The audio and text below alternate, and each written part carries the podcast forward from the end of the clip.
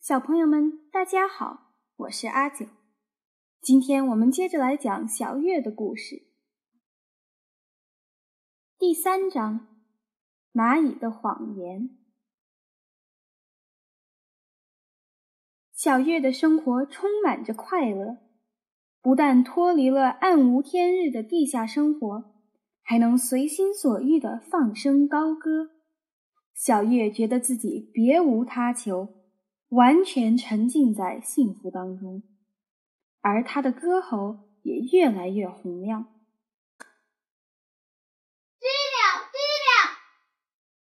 小月将这四年来的压抑用放声高歌来释放，越来越洪亮，越来越有力，越来越长久。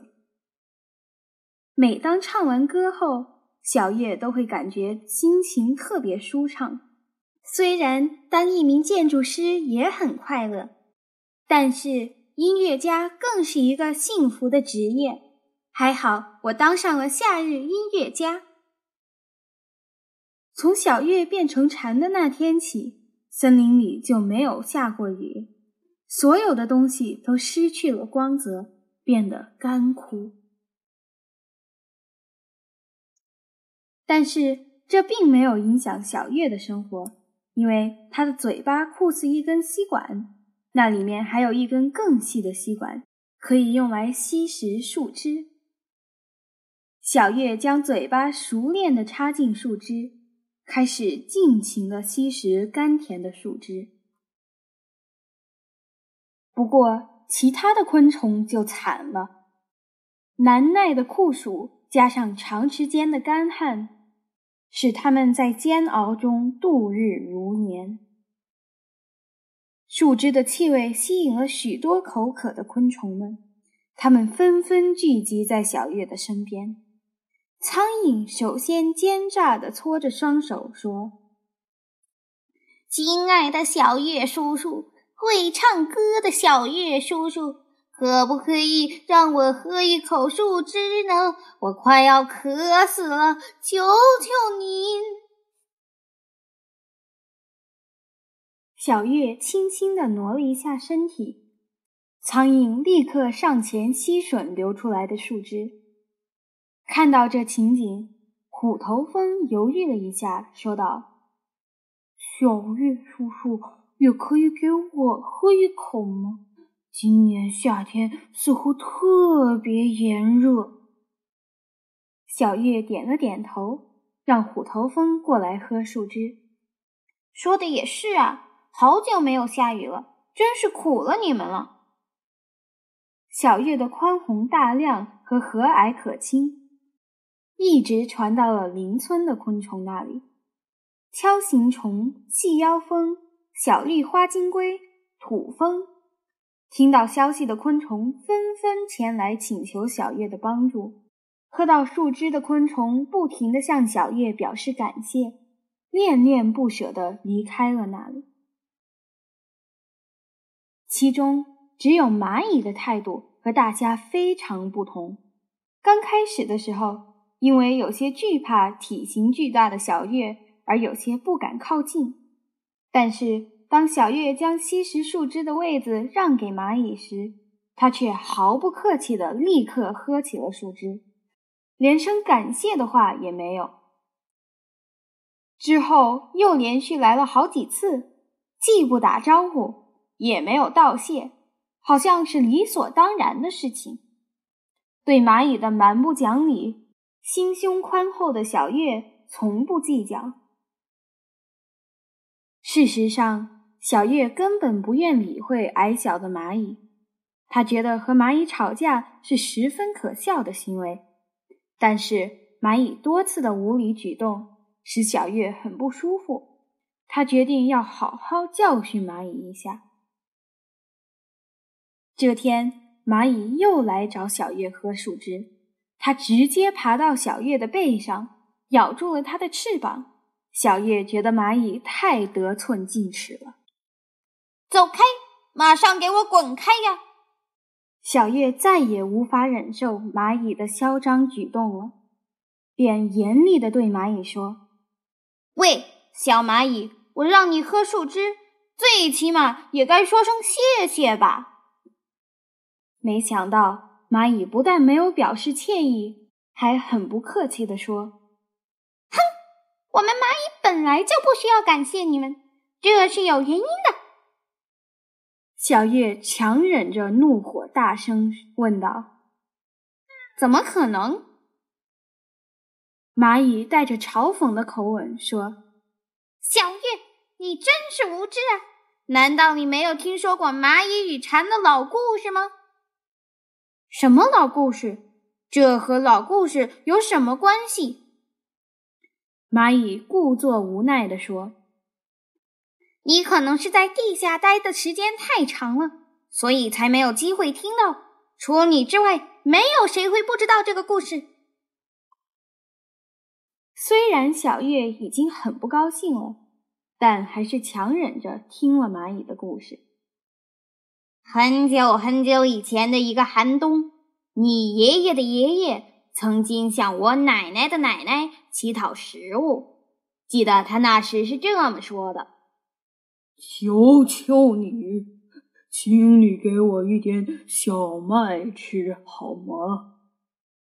由于你爷爷的爷爷整个夏天只顾着唱歌而不工作，所以到了冬天，当然没有食物可以吃了。那时，我奶奶的奶奶是这样说的：“哎呦，大音乐家，当别人忙碌的时候，你都在做什么呢？现在居然到我这里来要食物！”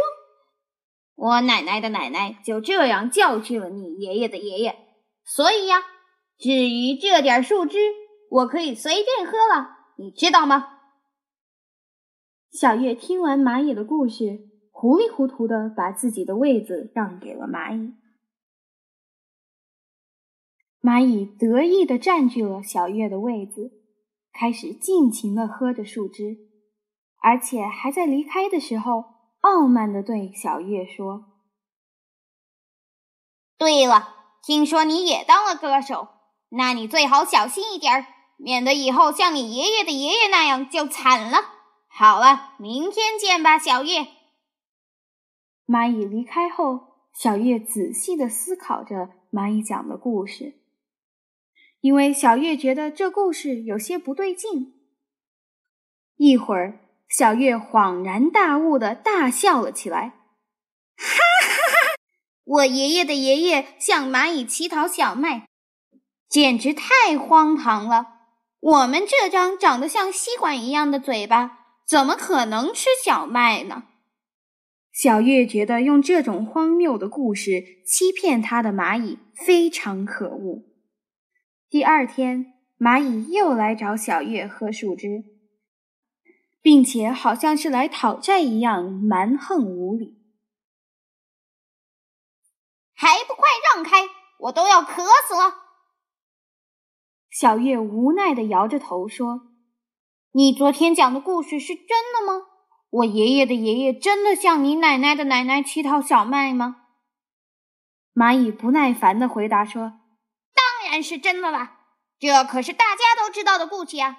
好了，快点让开吧。”但是小月却始终坐在原地一动不动，看样子小月再也不想把自己的树枝分给蚂蚁喝了。好。就算是那样，那么你奶奶的奶奶有没有给我爷爷的爷爷小麦呢？小月又问道。蚂蚁发起脾气来：“我怎么知道？”小叶摇了摇头说：“肯定是没给我，从来没有看到过你们蚂蚁帮助其他昆虫。而且，请你仔细看一看我的嘴巴吧，我爷爷的爷爷也像我一样长着吸管状的嘴巴。”所以根本没有办法吃小麦，又怎么会去乞讨小麦呢？听懂了没有？你这个大骗子！小叶狠狠地推开了蚂蚁。心地善良的小月再也无法忍受这只可恶的蚂蚁，他越讲越生气。可是蚂蚁不但没有反省自己。反而生气的离开了，走着瞧！你这个大笨蛋，我绝对不会轻饶你的。小月根本不理会蚂蚁，又自顾自的唱着歌，喝起树枝来。真是个讨厌的家伙，没了他可真清静啊！也不知道为什么他的性格如此古怪。小月很快忘了和蚂蚁之间的不愉快。就在那天晚上，熟睡中的小月突然感到一阵剧痛。哎呦，疼死我了！小月尖叫着醒了过来，竟然是一只小蚂蚁用力的咬住了自己的脚。他发现偷袭自己的家伙就是白天那只可恶的蚂蚁。小月气得浑身发抖，嘘，都往蚂蚁身上撒起尿来，因为他想好好教训这只不懂事的小蚂蚁。但是蚂蚁根本不在乎受到侮辱，只是心满意足地沉浸在突袭成功的喜悦中，哼着歌，得意洋洋地回去了。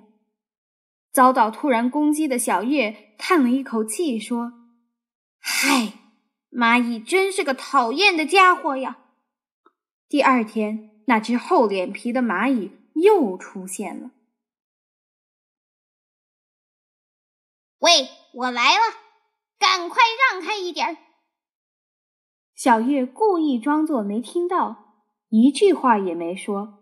这下可急坏了蚂蚁，它生气的在小月周围转来转去，一会儿用力咬住小月的翅膀，一会儿又爬到小月的背上跺着脚。就这样，蚂蚁不停的在小月身上捣乱，但是。小月没有一点让开的意思，仍然在原地一动不动。还不快让开！等一下后悔就来不及了。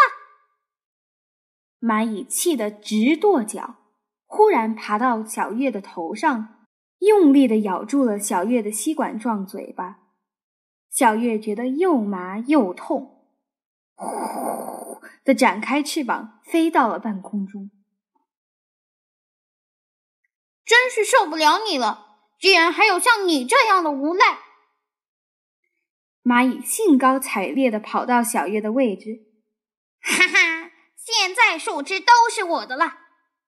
但是蚂蚁还没有说完，树枝却已经干枯了。咦，这是怎么回事啊？蚂蚁慌慌张张的不知所措。见到这情形，小月冷冷地说。难道你不知道吗？你爱喝的树枝，是我用自己抽水机般的长嘴抽出来的。你不是很聪明吗？怎么连这个都不懂？如果没有我的嘴巴，你就只能对着厚厚的树皮发呆。其他排队等着喝树枝的昆虫们听到小月的话，开始纷纷指责不懂事的蚂蚁：“活该！”没礼貌的小家伙，都是你惹的，害得我们也喝不到树枝了。你要赔给我们，你听懂了吗？现在该怎么办呢？我已经渴得受不了了。有些昆虫因为口渴难忍，呜呜呜的哭了起来。这时，小月开始吐露心中的不快，还有。关于我们的奶奶和爷爷，其实我早就知道你说的那个故事，全都是你这些无知的蚂蚁编造出来的谎言罢了。大家应该都知道那是假的吧？在场的昆虫们纷纷点头同意小月的说法。对呀，对呀，那么稳重的蝉，怎么可能向一群没礼貌的蚂蚁乞讨呢？根本就是骗人的谎言。一定是因为蚂蚁们经常受到昆虫们的恩惠，自觉理亏编出来的，这是个很显然的道理啊。被大家耻笑的蚂蚁心里暗自咒骂着大伙慌忙离开了现场。小月也不想再住在这个多事的地方于是便毫不留恋的去寻找另一个家。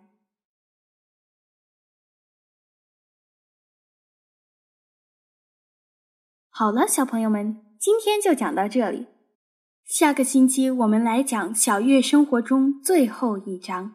下周见。